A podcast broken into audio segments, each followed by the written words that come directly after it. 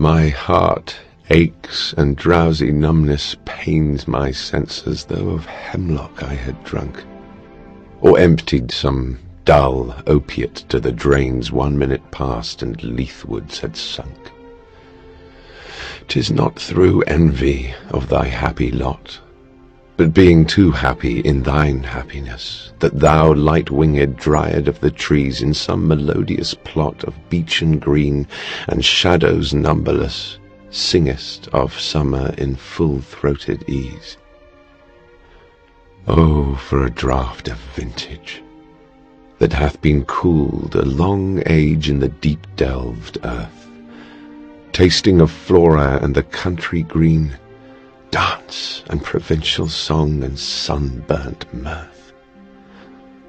Oh, for a beaker of the warm south, full of the true, the blushful hippocrene, with beaded bubbles winking at the brim and purple-stained mouth, that I might drink and leave the world unseen, and with thee fade away into the forest dim. Fade far away dissolve and quite forget what thou amongst the leaves hast never known.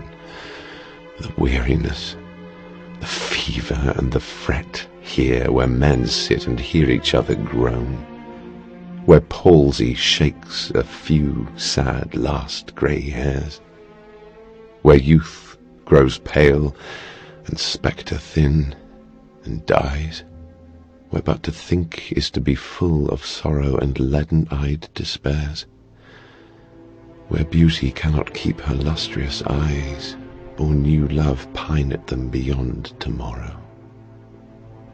Away, away, for I will fly to thee, not charioted by Bacchus and his pards, but on the viewless wings of poesy, though the dull brain perplexes and retards already with thee.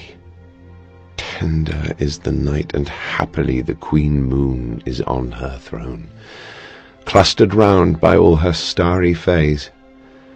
But here there is no light, save what from heaven is with the breezes blown through verdurous glooms and winding mossy ways.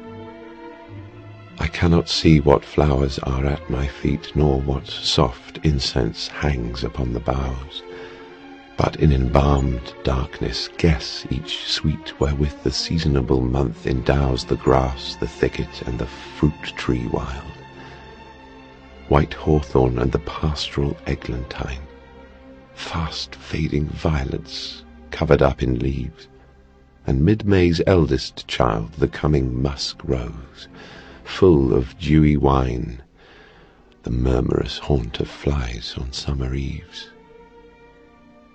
Darkling I listen, and for many a time I have been half in love with easeful death, called him soft names in many a mused rhyme, to take into the air my quiet breath.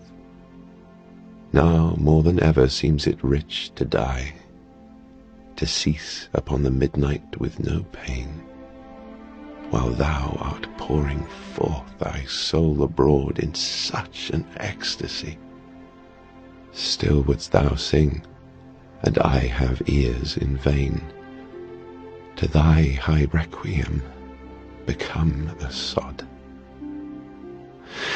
Thou wast not born for death, immortal bird, no hungry generations tread thee down. The voice I hear this passing night was heard in ancient days by emperor and clown. Perhaps the selfsame song that found a path through the sad heart of Ruth when sick for home she stood in tears amid the alien corn.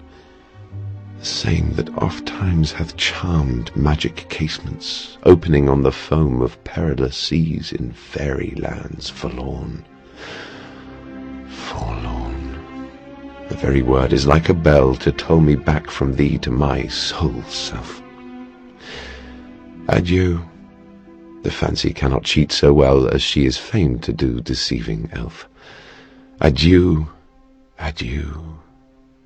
Thy plaintive anthem fades past the near meadows, over the still stream, up the hillside, and now 'tis buried deep in the next valley glades.